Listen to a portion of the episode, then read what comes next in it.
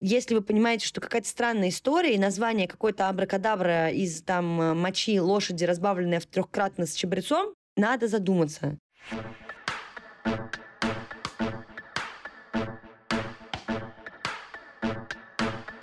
Нормально же общались. Всем привет! Меня зовут Оля Микитась, и это подкаст «Нормально же общались». Мой подкаст — это исследование себя и окружающего мира через разговоры с людьми, которые разделяют мои ценности. Я приглашаю в гости психологов, врачей, других подкастеров, моих друзей и экспертов из самых разных областей, чтобы поговорить на важные для меня темы. Я много уделяю времени созданию эпизодов про ментальное здоровье, но очень редко говорю о здоровье физическом. У меня был большой перерыв в заботе о своем здоровье. Сначала не было на это сил ввиду эмиграции, потом не было финансов. И вот, наконец-то, октябрь-ноябрь я решила заняться своим здоровьем. Но нет никаких видимых признаков того, что меня беспокоит. Это просто скорее профилактическое обследование, чекап так называемый. И сегодня я пригласила в гости Олю Крумкач, врача, акушера-гинеколога, ведущую одного из моих самых любимых подкастов «Раздвиньте ноги». А еще скоро у нее выходит книга «Все о ней. Бережная гинекология». Оля, привет. Привет, спасибо большое, что позвала в гости. Надеюсь, затронем интересные вопросы. Да, я как раз хочу поговорить сегодня о выборе врача, как должен выглядеть тот самый идеальный прием, о котором все мечтают. Но обсудим тему секса, мастурбации в разрезе тоже женского здоровья. Поэтому этот выпуск предназначен у нас преимущественно для девушек и тех, кому уже больше 18. Давай начинать. Оль, скажи, пожалуйста, зачем нужен вообще плановый осмотр гинеколога когда ничего не болит? Да, это такой вопрос, э, мне кажется, который всех волнует, потому что везде все говорят о том, что надо ходить э, к гинекологу, там, не знаю, к урологу, к стоматологу раз в год. Но непонятно зачем, потому что если нет жалоб, то, э, в общем-то, и никто и не ходит. А потом все обращаются уже с какими-то только проблемами. То есть у нас больше работает, например, в России экстренное обращение, чем плановое. Но тут очень, на самом деле, простой ответ, потому что гинекология — это сфера, в которой очень много заболеваний, они не сразу себя проявляют, они могут э, протекать бессимптомно, могут э, быть в каком-то зачатке. Но, соответственно, если это не контролировать, если об этом не знать, то с течением какого-то времени это может прогрессировать и уже приводить к каким-то серьезным последствиям. Почему именно год? Потому что год как раз тот участок, когда мы можем посмотреть хорошую динамику. То есть за год может измениться любое образование, за год может поменяться ситуация там, с любыми заболеваниями, соответственно, те же инфекции, да, может произойти инфицирование, какое-то время проходит, только потом уже начинаются какие-то последствия отложенные.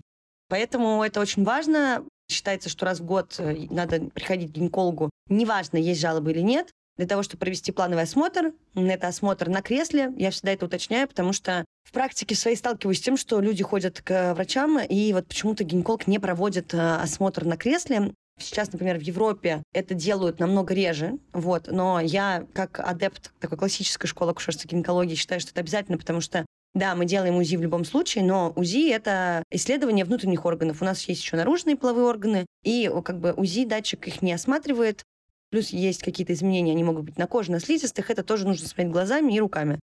УЗИ, соответственно, второй этап, потому что мы должны посмотреть, что внутри, какая структура органов, нет ли каких-то нарушений. В том числе, там, например, по гинекологии это важный участок яичники, потому что в них содержатся фолликулы. А это один из показателей аврального резерва, да, то есть сколько фолликулов находится в яичнике, соответственно, есть какие-то предпосылки, условно, там, к гисплодию или чему-то еще или нет. И также сейчас рекомендуется сдавать э, анализы на инфекции, и естественно, что если вдруг были там смены партнеров или незащищенные половые акты или что угодно, это нужно делать каждый раз, когда это случается, что я прошу исключать и пользоваться барьерной контрацепцией или просить своих партнеров сдавать анализы все-таки перед тем, как вы решили не предохраняться, допустим, презервативами или там какими-то латексными салфетками и барьерной контрацепцией другой. Инфекции все равно сдаются, потому что инфекции, передающиеся половым путем, это не только инфекции, которые поражают саму репродуктивную систему, а еще это ВИЧ, сифилис и гепатиты. Соответственно, да, сдаются они тоже раз в год обязательно. И для тех, у кого женская половая система, еще рекомендован скрининг на рак шейки матки. Сейчас до сих пор нет общепринятого какого-то регламента. В разных странах его рекомендуют сдавать либо раз в год, либо там раз в три года, либо в зависимости от анамнеза и сопутствующих заболеваний. Это жидкостная онкоцитология или ПАП-тест, как его еще называют, Папа Николау. Анализ соскоба цервикального канала как раз-таки является скрининговым методом профилактики рака шейки матки. Очень важная штука. Поэтому вот это вот минимум, который нужно делать раз в год. Онкоцитология, анализ на инфекции, УЗИ и осмотр у врача на кресле и, соответственно, беседа, сбор анамнеза и все остальное. И мне кажется, чем старше ты становишься, тем более, наверное, точно тебе уж надо ходить э, не менее одного раза в год к врачу. Да, потому что с возрастом у нас, естественно, увеличивается риск каких-либо заболеваний. И вообще-то, на самом деле, есть э, диспансеризация, есть рекомендации, когда каких врачей посещать. Естественно, что помимо там, того же гинеколога, условно, для женщин важно обращение в том числе к мамологу, и есть определенные критерии с возрастом. То есть, да, мы сначала, если есть какие-то жалобы, либо для профилактики, молочную железу осматривает гинеколог по новым рекомендациям, там уже последние там, 5 лет точно. Далее, если есть жалобы, это мамолог отдельно. После 35 лет там идет и УЗИ молочной железы, дальше уже в возрасте, да, перименопаузальном, это там ближе уже к 40-50 годам, могут посоветовать даже сделать маммографию. Ну и вообще-то тоже как такое уточнение с возрастом, особенно когда у нас э, подходит э, возраст, а сейчас в среднем это 50-55 лет, пременопаузы и менопаузы, у нас э, естественным образом перестает работать функция именно репродуктивного и менструального цикла, регуляция его заканчивается, и у нас наблюдается в организме резкое снижение выработки эстрогена, главного полового гормона женской половой системы, который, помимо всей вот этой вот структуры репродуктологии и женского здоровья, якобы он еще на самом деле отвечает за... Это такой защитный механизм, который помогает обезопасить себя от заболеваний сердечно-сосудистых каких-либо.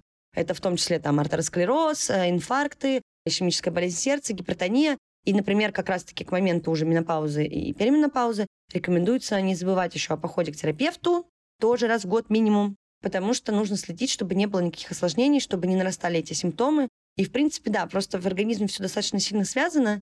И, конечно же, не только гинеколог является обязательным доктором, но это достаточно непопулярная история.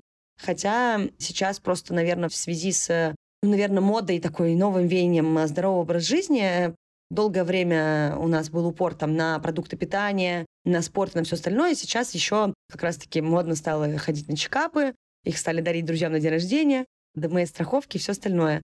Поэтому в целом это классно. Я считаю, что это здорово, потому что мне кажется, что и как-то поснизился порог входа в эту всю сферу.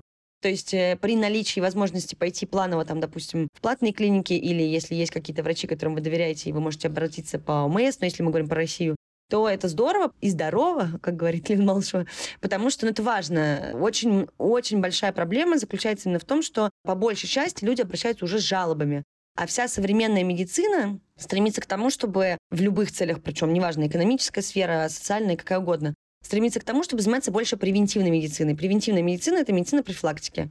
Соответственно, сейчас большие потоки денег, особенно после пандемии, идут на то, чтобы вести эту структуру, нормализовать систему, для того, чтобы люди могли обращаться на скрининги, чтобы они могли проходить профилактические приемы, потому что вот у меня, например, мама стоматолог, и она всю жизнь шутит, что в ее сфере как бы люди обычно приходят и такие, а что это все так дорого, а что так все плохо? И мама говорит, ну как бы вы там 20 лет к стоматологу не ходили, вот, вот теперь получаете результат, в общем-то. Получайте пульпит, потом получайте имплант. Да, имплант, а протезирование. А на самом деле в большинстве, например, клиник первичный прием профилактический, он вообще бесплатный, реально.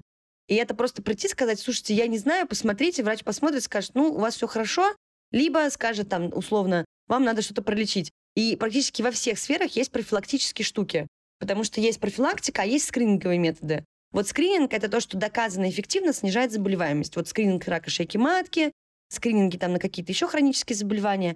А есть профилактика. Профилактика является какие-то манипуляции, которые как бы базово показаны, потому что есть определенные процессы. Все очень просто. Вот профилактика – это осмотр и УЗИ в гинекологии, скрининг, условно, там, та же онкоцитология. В других сферах есть миллиард этих исследований, поэтому это важно. И по возрастам есть строго прям ограниченные временные промежутки, но они как-то так не очень хорошо соблюдаются на самом деле. Ну вот знаешь, ты пока говорила, у меня сразу несколько мыслей пришло, я просто тебя не перебивала, как хорошая ведущая, как хороший интерьер. Но первое, мне кажется, почему люди вообще боятся ходить к врачу на вот такие профилактические штуки. Потому что, ну, например, на себе скажу. Дело даже не в деньгах, а дело в том, что ты приходишь на профилактику, на чекап, и тебе там начинают копать-копать, делать эти УЗИ-анализы, и там оказывается столько всего тебе нужно полечить. Вот, например, я там неделю назад нашла наконец-то в Тбилиси себе гинеколога, который говорит на русском языке с хорошими отзывами. Но вот сейчас про поиск врача мы чуть попозже поговорим. Но меня ничего не беспокоило.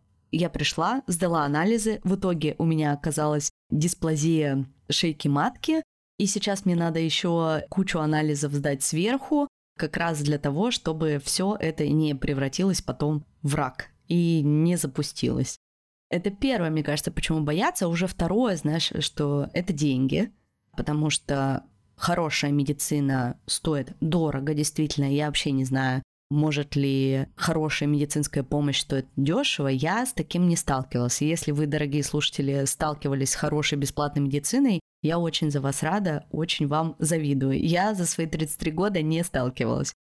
И третье – это поиск э, своего врача. То есть это тоже максимально сложно, потому что, как и в любых профессиях, врачи бывают разные. Да, есть хорошие, классные профессионалы, есть и не очень. И вот найти такого классного, хорошего врача, мне кажется, это сложно. На что обратить внимание? Как понять, что врач хороший? Тем более, когда ты понимаешь, вот, к примеру, может быть, кто-то из наших слушателей находится в такой же ситуации, как и я. Полтора года назад там или год назад эмигрировал, вообще ничего не знаю, надо тут сковородки купить, деньги поменять, с башкой разобраться, да, чтобы как-то вообще вывести то, что происходит, там квартиру найти. А здоровье, ну как бы подумаем потом. И здесь, например, в Грузии есть такая фишка, возможно, это есть и в других странах, что здесь все контакты каких-то специалистов передаются из рук в руки. То есть ты идешь к какому-то своему другу, спрашиваешь его, где ты был, он такой, я был там, вот, держи, иди только к ней. Ты идешь к этому врачу, говоришь этому врачу, что тебе нужно еще вот это, и он тебе дальше рекомендует следующего врача, ну, в общем, и так далее. Здесь очень развиты горизонтальные связи. Но вот как в итоге найти, если вот такого нет? Слушай, ты так да, сформулировала этот вопрос очень глобально, на самом деле, потому что я сразу скажу, э, я очень не люблю, когда говорят, что я понимаю, что у всех разный опыт, и мало кто и правда сталкивается с хорошей бесплатной медициной. Я была неоднократно оперирована бесплатной российской медициной, неоднократно ей пользовалась э, и работала в ней. И вопрос просто, во-первых, в том, что есть некоторая стигматизация вокруг того, как должны работать врачи, как должна работать система. Вот, второе, да, очень много специалистов некомпетентных и невежливых, как и в любой другой структуре. Я это говорю всегда и всем, потому что к врачам относятся так, что это призвание, они обязаны и должны а, с бубнами танцевать и все остальное. Я категорически этого против, потому что они тоже люди, и имея за собой большой список жалоб, написанных в Министерстве здравоохранения во время работы в государственной больнице, ну, наверное, возможно, одна и правда была написана по делу, потому что я правда разозлилась. Что было тоже в связи с чем-то, да, уже уставшая под утро на дежурстве, не смогла с собой совладать. Но про качество и про все остальное, то, какой абсурд делают люди, как они к этому относятся, я считаю, что это та страна, которая абсолютно нигде не освещается. В общем-то, о чем я много рассказываю в подкасте и везде.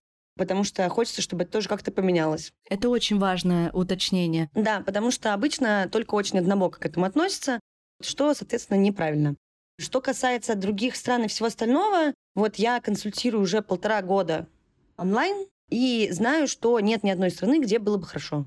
Во-первых, потому что везде платное медицинное страхование. Грузия, как бы, ну окей, это страна, где, в принципе, все через контакты. В России то же самое, все передают своих врачей друг другу. Большая ошибка всегда обращаться к тем врачам, которых порекомендовали друзья, потому что одному нравится, чтобы с ним разговаривали строго и по делу, другому нравится, чтобы с ним сюсюкались, и это как бы тоже ошибка, ну, которую многие почему-то на это внимание не обращают.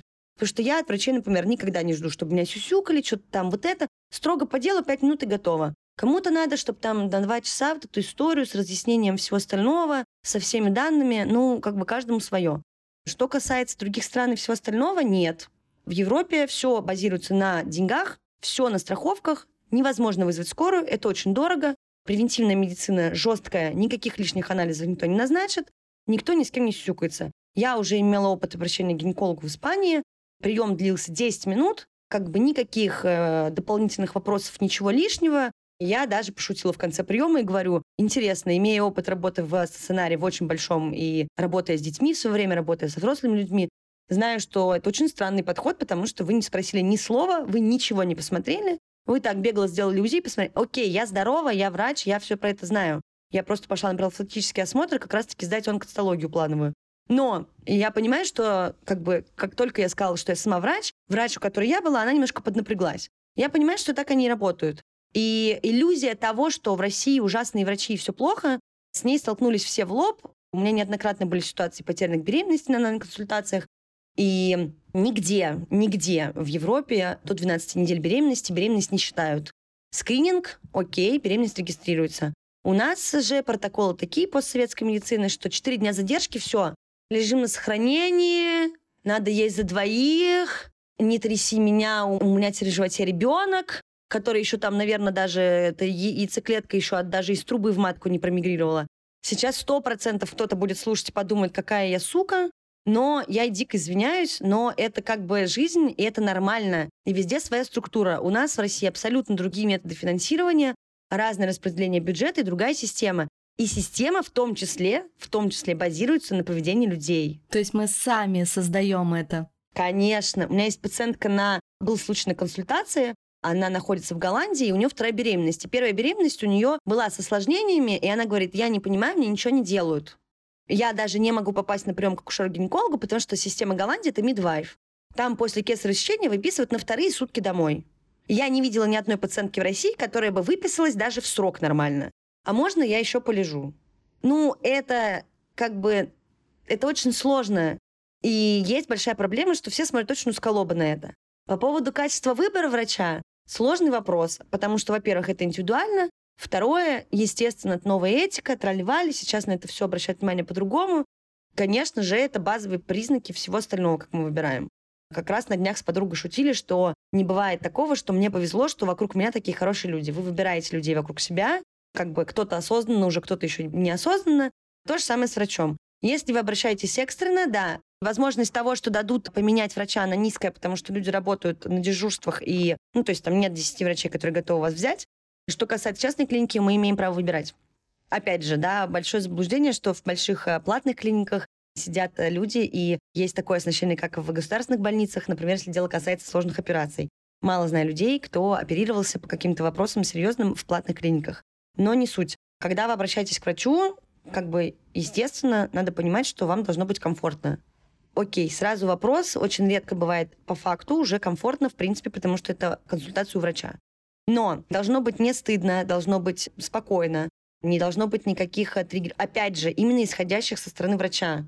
Большая часть людей ходят, и триггеры, и все остальное, им кажется, что им манипулируют. И это тоже надо иметь в виду, что у нас у всех разный психологический фон, разные травмы, но врач не должен стыдить, врач не должен оскорблять, Врач не имеет права как-то себя вести некорректно, но это обычная вежливость. То есть на это стоит, естественно, обращать внимание. Это, знаешь, 30 лет, а ты что еще не рожавшая? Да, да, да, да, вот эта вот вся тема, или там надо родить и все пройдет. Да, и мои подруги постоянно с таким сталкиваются. И ты знаешь, вроде бы со стороны мужчин, возможно, такое отношение было бы, ну, наверное, как будто бы логично, что ли. Но когда ты сталкиваешься с такими вопросами со стороны женщин, врачей, ты такой, ё-моё, типа, ну это точно тревожный звонок, это значит чемоданчик в руки, и нужно скорее оттуда уходить. Всегда можно выйти и как бы сказать, что я не, извините, мне это не подходит. Да, это, к сожалению, как бы по большей части это более взрослое поколение врачей со своими последствиями такое условное ПТСР советской медицины и советской гинекологии. Ну и вообще гинекология, акушерство — это отдельная специфика нет ни одной специальности, которая была бы такой же интимной. То есть в урологии таких проблем нет, у них там свои вопросы, но это еще очень специфическая как бы область. И, к сожалению, да, вызывает такие вопросы. Во всех странах, опять же, я буду говорить до последнего особенно. Я это говорила всю жизнь, теперь уже как бы коснувшись напрямую, и каждый раз ко мне обращаются на прием, и каждый раз начинается «А, как же так, и здесь так же. Я говорю, так ну это проблема общая. И не к тому, что я ее оправдываю, вообще ни разу. Эта проблема огромная и очень ужасная, но она повсеместная, потому что это одна и та же штука абсолютно, и складывается на абсолютно из тех же вещей. Просто в каждом случае с разными немножечко нюансами. Поэтому, да, всегда нужно иметь в виду, что вот, значит, про вежливость и обычное нормальное человеческое поведение мы поняли. Следующий пункт, что если это профприем, и у вас реально ничего вас не беспокоит, вам просто должны дать рекомендации, что у вас тут-то вот это, это мы сделали, приходите через год. Если это ситуация по жалобам, врач всегда хотя бы должен поставить предварительный диагноз. Господи, куча ситуаций, когда что поставили, кого поставили, какое заболевание, что. Во-первых, никто это не запоминает. Это тоже большая проблема, потому что вы ходите к врачам, сохраняйте бумажки. Заведите эту папку взрослого человека, куда вы будете складывать все свои там диски МРТ, снимки и всю остальную фигню, анализы. Это когда-нибудь может... Папка старости. Конечно, папка старости. У меня две уже как бы. Одна с документами, вторая с анализами. Это нормально. Так как бы... Это правильно на самом деле. И никто ничего не помнит, там начинается вот это вот вечное, а я не знаю, что это такое, почему меня сейчас спрашиваете. А это, между прочим, тоже да, один из пунктов эффективности сотрудничества врача и пациента, потому что нам нужно знать все, чтобы сделать общее представление. Это очень-очень узкая штука, в которой важна каждая деталь. И предварительный диагноз либо диагноз, и, соответственно, могут назначить до обследования и лечения. До обследования должно быть четко сформулировано и объясняться, почему каждый пункт был выбран именно так. Потому что тоже там болит пятка, назначают колоноскопию. Почему? Во-первых, никто не спросил. Во-вторых, зачем? Я не знаю. Спрашивайте, почему мне это назначили, а зачем, а как. То есть, когда вы приходите, не знаю, в прачечную или там в супермаркет, или куда, вы же спрашиваете, почему-то у, с врачами ситуация такая, что нужно вытягивать клещами. Каждый раз вот это вот, а это, они забыли, а точно.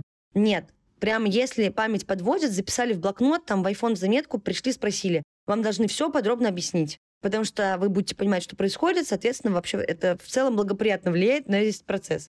И дальше лечение. Если оно необходимо, опять же, во-первых, не должен врач назначать больше трех препаратов, особенно на первой консультации. БАДы, там, витамин D, йодомарин, кора муравьиного дерева, еще какая-нибудь фигня, противовирусные, неэффективные препараты. Это сразу red flag. Э, подумали, с таким врачом не связываемся. Вы можете прогуглить препараты, которые вам... Я не рекомендую гуглить лечение, рекомендации, смотреть, что куда, тем более ориентироваться на то, что назначили подружки. Но если вы понимаете, что какая-то странная история, и название какой-то абракадабра из там мочи лошади, разбавленная в трехкратно с чабрецом, надо задуматься. Если все остальное вам объяснили, разъяснили, почему, и, например, есть заболевания, которые требуют большой терапии, и вам сказали, да, что вот это конкретно здесь есть схема, например, как там при гастрите, есть схема 5-6 препаратов. Это она описана, она отдельно называется, там по-другому просто никак. То же самое бывает в разных других сферах. Вот вам должны это объяснить. Поэтому здесь как бы такая ситуация, да, вежливо, понятно, грамотно, вам комфортно, спокойно, вас никто никак не принижает, не унижает, не обзывает там еще что-нибудь. Потом это доктор, который интересуется, проводит правильно профилактический там любой другой осмотр, это дополнительные исследования, обоснованные, аргументированные, вам все объяснили, рассказали. Врач отвечает на все ваши вопросы и подробно вам отвечает. И лечение назначается либо по факту с объяснением, либо вот этот, ну, как бы такой маркер, да, не более трех препаратов на первой консультации. Вот это, наверное, основная штука. Опять же, я прошу, пожалуйста, обращать внимание не на то, как врач улыбается, сколько он улыбается, как он говорит именно, да, там его способности, не знаю, когнитивные, а на качество помощи, которую вы получаете. Потому что пришла, не улыбнулась, в каком-то халате несимпатичном. Какая разница вообще? Вот у меня была жалоба в министерстве, мало улыбалась. Мало улыбалась, прооперировала, здоровый ребенок, здоровая тетка, при 40 скорых приемном покое, да, не улыбнулась в 4 часа утра. Ну, ну как это? И я сижу, думаю, ну реально, вот коза, не улыбалась. Чего это я не улыбалась уже в 4 часа утра? Наверное, потому что уже, уже устала улыбаться весь день. Наверное, потому что смена была часов у тебя 20, наверное, а это уже был 24 час. Там уже не то, что улыбаться не можешь, мне кажется, шевелиться уже не можешь. Мне кажется, что это действительно очень важно, и мы иногда просто даже не догоняем, на что обращать внимание. И знаешь, вот ты упомянула там загуглить свою болячку. Я первое, что пошла делать, там, я не у врача спросила, а что там это значит. Я пошла, конечно, спросила у Гугла, он мне выдал, что вероятность заболевания раком шейки матки там до 15%, и я побежала сразу же тут по квартире бегать к мужу, что «А, господи, я скоро раком заболею», вот это вот все. Мне кажется, что это еще одна штука, которую мы никогда не должны делать. Вроде как бы я сейчас сижу, смеюсь, а тогда, когда я это все гуглила, мне было вообще ни хрена не смешно. И часто то, что нам говорит Google, это, ну, правда, не истина в последней инстанции. И важно было, наверное, в моем случае задать все те вопросы, а что, почему, зачем, то есть мы в WhatsApp переписывались своему врачу. Я потом задала, конечно же, когда меня отпустила, А она мне все очень подробно рассказала, что какой анализ, куда, зачем, как мы это будем сдавать, сколько это стоит там, и так далее. Как найти своего идеального врача мы обсудили, а как найти свой подкаст, я вам сейчас расскажу. По статистике большинство людей находят новые подкасты через подборки и топ-чарты подкаст-приложений. Как подкасты туда попадают, спросите вы? Ну, во-первых, благодаря прослушиваниям. Чем больше прослушиваний, тем выше подкаст в чартах. Например, Олин подкаст «Раздвиньте ноги» входит в топ-100 лучших подкастов на Apple подкастах. Во-вторых, благодаря вашей активной обратной связи. Если вы подкаст поддерживаете лайком и комментарием, то платформы будут лучше его рекомендовать. Поэтому, пожалуйста, поддержите наш подкаст сердечком на Яндекс Музыке и звездочкой и комментарием на Apple подкастах. Не одной звездочкой, а желательно пятью звездочками. Также мы выходим в аудиоформате на YouTube, там вы можете оставлять комментарии прямо под выпуском. Давай перейдем к более такой интимной теме, поговорим про секс, про мастурбацию. Как ты считаешь, вот как врач, отсутствие секса сказывается на женском здоровье? И, например, когда вот это начинается период климакса, да, около 50 лет, зависит ли тоже отсутствие секса, ну, то есть влияет ли оно как-то на это? Есть эти вот все страшилки, мифы, что там все зарастает и что-то еще случается. На самом деле секс это как бы выбор каждого человека. Поэтому сказывается только так, что секс – это физическая нагрузка, это антистресс, и это способ выработки дополнительных гормонов, которые отвечают за там, радость, счастье и все остальное. Поэтому, в принципе, как, э, опять же таки, у всех разная либидо, у всех разная потребность. Кому-то нормально, кто-то чувствует недостаток, кому-то это нужно ради близости, кому-то это нужно еще для чего-то. С точки зрения половой системы и ее здоровья вообще все равно. Неважно, Поэтому тут скорее надо смотреть на общее, там, общее психологическое состояние, и у каждого это проявляется абсолютно по-разному. Поэтому тут как-то так, знаешь, нет никакого замысловатого ответа на самом деле. Угу. Я просто помню такие фразочки, особенно когда я там была где-то еще в возрасте 20 лет, что секс для здоровья, он вообще супер обязательный. Мне кажется, это какие-то вот тоже пережитки прошлого, может, какого-то советского воспитания. Откуда это вообще пошло, что он важен для здоровья? И это реально в голове же сидит такая мысль, блин, ну точно, если у меня секса не будет, то я вообще сдохну раньше времени.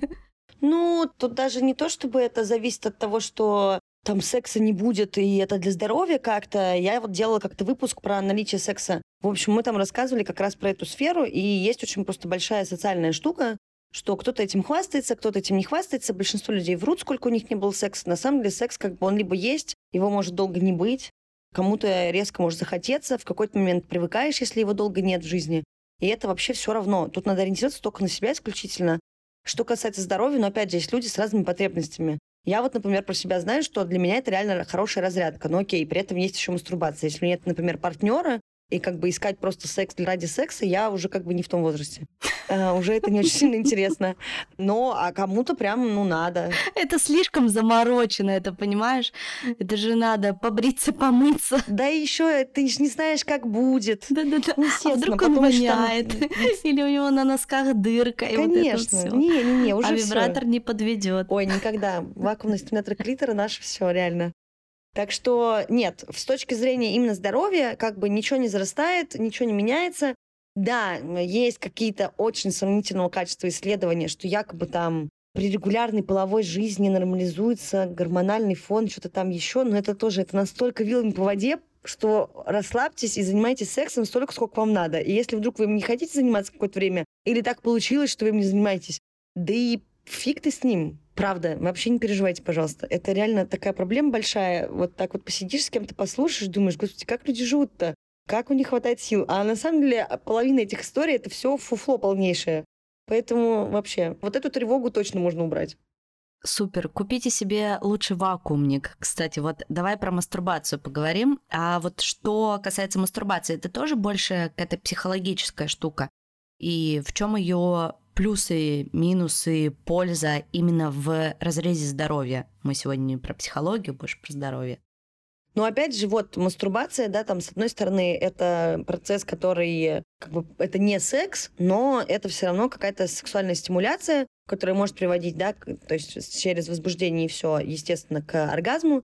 Но оргазм это всегда и выброс э, гормонов, и э, расслабление, и снятие стресса, и вот это вот все. В целом полезная штука. Для кого-то это больше реально просто тупо антистресс, кто-то делает для удовольствия. Это приятно, почему бы и нет. Второй большой момент это что, ну опять же таки, через мастурбацию можно узнать себя, свои там потребности, свои какие-то слабые или сильные стороны организма, что где нравится, что, в общем-то, только благоприятно и полезно скажется потом на какой-то сексуальной жизни, например, с партнерами. Я всегда везде говорю, что мастурбация это супер, мастурбация очень здорово, пожалуйста, мастурбируйте, потому что, во-первых, окей, это правда антистресс, это очень здорово, это всегда это как бы доступная опция, а самый основной, наверное, способ узнать себя, ну, именно в сексуальном ключе. Потому что если вы не знаете, как вам нравится и что вам нравится, да, с собой об этом поговорить, с собой это обсудить. Ну, как бы, зная уровень а, эмоциональной открытости и эмоционального интеллекта, наверное, у всех, ну, то есть это как бы сейчас основная такая, да, штука, которую мы все перетираем и обсуждаем, сложно, да, еще и не сформулировав себя в голове для себя, а с другим человеком делиться этими штуками. А секс — это, ну, кажется, что без этого очень сложно заниматься сексом, который будет нравиться и будет безопасно, кайфово, комфортно и все остальное. Круто, поняла. Спасибо большое. Мне кажется, что максимально подробно, емко и очень-очень понятно. Я, знаешь, что еще хотела спросить, вот э, это тоже меня касается, моя история. Я тут э, думала о разных способах контрацепции и думаю, так, ну все, наконец-то больше я детей не планирую, у меня их уже двое, все, тумачи достаточно, хочу жить для себя и не переживать. И я подумала поставить имплант себе. И знаешь, какой в Грузии прикол, что здесь имплантов нет. То есть они говорят, вы можете купить свой имплант, принести, мы вам его поставим. Я думаю, господи, блин, это что за средневековье реально? Это мне надо где-то в Турции или в России заказывать этот имплант, искать его, привозить, приносить его в больницу, чтобы его мне там чипировали. Ну, в общем, гемор полнейший. Я от этой истории отказалась и решила пока пойти по старому пути, таблеточному. Как ты, как врач, относишься к имплантам и различным всяким новым технологиям в сфере контрацепции? Все, что прошло клинические исследования, и если нет противопоказаний, отлично, можно пользоваться. Угу. Отлично отношусь. Контрацептивы супер лайк. Вообще. Импланты, все, что хотите, все, что кому удобнее. А главное просто, чтобы не было побочных эффектов. Ну, то есть не было осложнений, при которых нужно отменять.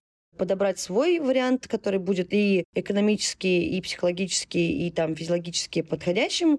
А какое тут может быть отношение? Как и любые другие лекарства. Если они протестированы и одобрены, пожалуйста, можно ими пользоваться. Главное просто, чтобы они были грамотно подобраны с точки зрения, да, и чтобы не было никаких противопоказаний. Вот и все. А так, супер, что кому удобно. А, имплант, да, в Европе тоже нужно делать, заказывать его, потом забирать самостоятельно, потом с ним приходить везде так. Когда мы говорили с тобой вот в самом начале, да, про разницу России и Европы, да, что, ну, в России, кто бы что ни говорил, там медицина на хорошем уровне. Ты пришел, сказал, что тебе нужно поставить имплант, тебе тут на следующий день уже этот имплант поставили. Я сейчас очень жалею, что я не успела сделать это до иммиграции, потому что мне правда кажется, что это наверное, из всего самое удобное, что только можно придумать. Ну, то есть, типа, это игра в долгую. Тебе не нужно постоянно из-за этого переживать, что-то менять. Но вот ты говоришь, что пользуешься кольцом. А почему ты сделала такой выбор? Потому что мне нельзя контрацептивы оральные.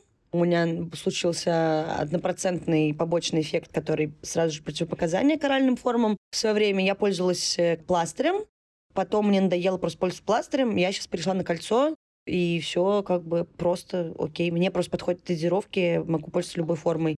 Потому что для меня как бы важно, что я могу закончить, когда хочу. Имплант я не хочу, потому что это подживление. Мне просто зачем надо в корочу идти, там что-то делать. Я сама себе его не поставлю, потому что надо все равно, чтобы это как бы это был разрез, тра-та-та. Ну, там, правой рукой я еще смогу это сделать, но в любом случае. Спираль я ставить не хочу, потому что, опять же, я не смогу ее там вытащить сама. Ну, то есть могу как бы теоретически, но не очень хорошая идея. И непонятно там, где я окажусь, когда, например, захочу ее вытащить. Уколы неудобно тоже, потому что ты привязан как бы к месту, их нужно контролировать, надо их делать. Таблетки мне нельзя. Все, просто как бы такой выбор скорее исходя из побочек. Методом от противного, в общем, выбирайте. А с контрацептивами по-другому не бывает. Нет ни одного анализа, который поможет его выбрать. Мы просто смотрим. Я вот, получается, пробовала два раза оральные контрацептивы, на второй раз мы уже поняли, что все как бы это не работает. Потом пластырь долгое время, а потом просто пластырь мне надоел, как бы, и я решила, что буду пользоваться. И то, прям надоело мне там, потому что э, у меня просто э, начал, ну, появился просто этот загар, что у меня на каждом там участке, где я выклею эти квадратики от пластыря, я подумала, что буду пользоваться кольцом. Прикольно. А получается, что пластырь, он клеится на кожу, это как никотиновые mm-hmm. пластыри, что ли? И он что-то да. туда вживляет? И он просто гормон выбрасывает, да, в капилляры в коже, и оно поступает трансдермально, сразу же просто в кожу и в кровеносные сосуды. Круто. Прикольно. Я спрошу про пластырь, что-то я про это не слышала. Потому что я вроде как привыкла. В Грузии его нет. Блин. Что? Все есть в Грузии, кроме контрацептивов, потому что Э, здесь очень развиты семейные ценности, вот это вот все. Рожайте побольше. Дети здесь прям возведены, знаешь, какой-то культ. Есть такое, действительно. Поняла, спасибо тебе большое. Я узнаю, почекаю еще. Может быть, все-таки не таблетки начну пить. И хотела, наверное, напоследок еще, чтобы ты рассказала о своей книге. Знаю, что она у тебя как раз вот выходит, вышла. Расскажи, пожалуйста, что за книга, о чем она, где ее можно купить? Как тебе пришла вообще идея этой книги? Мне не приходила никакая идея, мне предложило издательство написать книжку «Индивидуум». Мы с ними созвонились, э, вот они мне сказали, что было бы классно, если бы я что-то написала. Я придумала написать по мотивам, наверное, подкаста, но в итоге получилось еще круче, потому что там затронуты все основные темы. Больше времени я ее написала весной 22 года и летом 22 года, что, в принципе, помогло психологически отвлечься от всего вокруг. И все, книжка уже второй день отправляют предзаказ массово, кто заказывал заранее до ее релиза. Она уже напечатана. Вот буквально на днях я буду на презентации в Петербурге ее представлять, потом в конце ноября в Москве. Ее можно купить там на сайте того же индивидуума, на сайте киоск.ру. В общем, можно просто ее прогуглить, и вам выпадут ссылки. Там э, все про все, все обо всем, потому что начинается история с анатомией и физиологией, я попыталась собрать все основные топики и про контрацепцию, и про гигиену, и про средства гигиены, про инфекции, про беременность, про роды, про сексуальность, про аборты, про прерывание беременности, про менопаузу и какие-то там это все, естественно, ну, то есть не естественно, а для тех, кто, может быть, знает, как я веду подкасты, как я делаю все остальное, может быть, видели и знают этот э, стиль, я пытаюсь как можно подробнее и понятнее все рассказывать, простым языком, без вот этого медицинского флера надменности и снобизма, ну и приправлено это все, естественно, историями из практики, какими-то историческими фактами. Я там пока писала, нашла много интересного. Она получилась достаточно внушительная. Я вот жду, завтра еду в Петербург, и там через пару дней ее сама подержу в руках. Очень рада. Вот уже кто-то мне скидывал там отзывы, кто-то начал уже читать. А, то есть ты еще даже сама в руках не держала? Нет, нет, я вот только через пару дней ее получу. И мне очень приятно, потому что в создании книжки в том числе участвовали психологи, психотерапевты, сексологи. Есть глава, которая посвящена такому, не знаю, родительству и, наверное, введению в подростковую жизнь, про первую менструацию, про то, как говорить с ребенком про секс, про все остальное. Я как раз хотела тебя спросить, можно ли дать дочке 11 лет почитать такую книгу? Она заявлена, естественно, по цензурированию 18+. Вот, э, там нет никакой, прям, ну, по моему мнению, жести.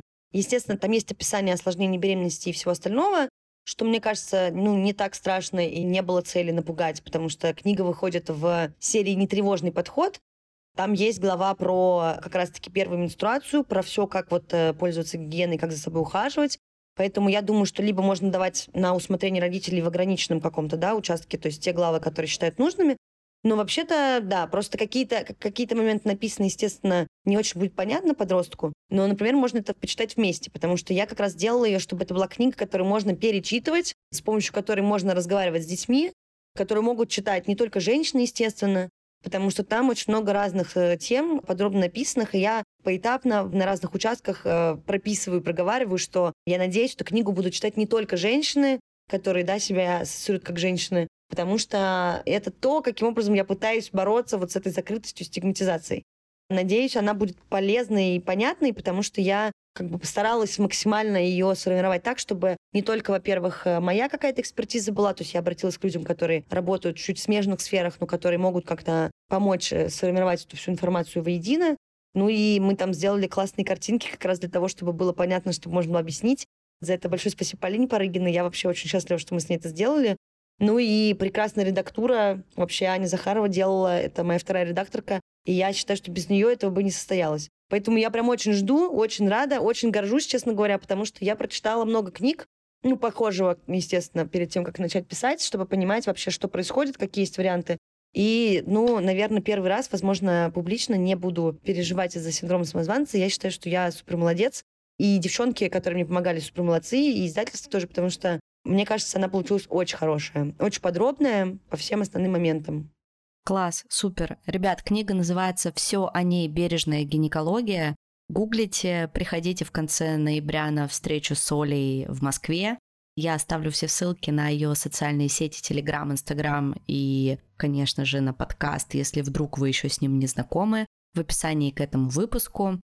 А еще хочу порекомендовать вам сегодня один подкаст послушать. Недавно была гостем у Тани Михеев в подкасте «Послушай маму», где мы говорили о детях и иммиграции.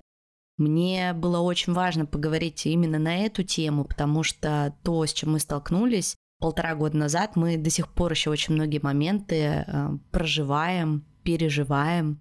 И мы обсуждали наш опыт иммиграции, как мы приняли такое решение, какая реакция была на это у детей, и как происходила их интеграция, и как до сих пор происходит, да, как Мира ходит в грузинский детский сад и лучше всех в нашей семье вообще говорит по-грузински свои шесть лет, про буллинг в школе, с которым столкнулась Аня, о котором мы вообще, если честно, были в полнейшем шоке. И мне кажется, выпуск получился очень классный, поддерживающий. Если вы так же, как и я, сейчас находитесь в таком в эмиграционном пути, не знаю, как даже лучше его назвать, то рекомендую вам его послушать. Ссылка тоже будет в описании к выпуску. Ссылок у нас сегодня будет к выпуску очень-очень много, но все они полезные и нужные, потому что, вы знаете, я никогда ничего плохого вам не рекомендую, потому что очень люблю и уважаю своих слушателей. Спасибо, Оля, большое тебе за проведенное время, за то, что пришла ко мне гостем в подкаст. Я бы, если была бы у меня такая возможность, вот увидев тебя, поговорив с тобой, послушав подкаст, я бы, наверное, очень хотела попасть к тебе на прием и именно на такой живой офлайн. Мне кажется, вот у меня сложилось такое впечатление, что ты очень крутой специалист, который действительно любит свое дело. И мне кажется, для врача, ну блин, но это важно реально. Хоть это какая-то стигма, знаешь, там любить свое дело, но это реально важно. Если ты любишь людей, если ты желаешь им хорошего, если ты, вот как ты сказала, да, я хочу доносить понятным языком не каким-то вот этим врачебным, скучным. Ну, я прям вижу, как ты любишь де- э, детей, хотел сказать, И детей людей. тоже. Я прям, я прям вижу, да, как ты любишь людей, и как ты хочешь принести много пользы тем, чем ты занимаешься. Спасибо тебе большое. Спасибо. И тебе большое спасибо, и что позвала. И да, мне кажется, хорошо все получилось. Буду очень рада потом послушать, когда все будет готово. Да, ставьте оценки, пожалуйста, этому подкасту. У нас так давно что-то на Apple подкастах не было оценок. Вот прямо сейчас, когда слушали, заходите, ставьте 5 звездочек, пишите комментарии. И услышимся с вами через неделю. Всем пока.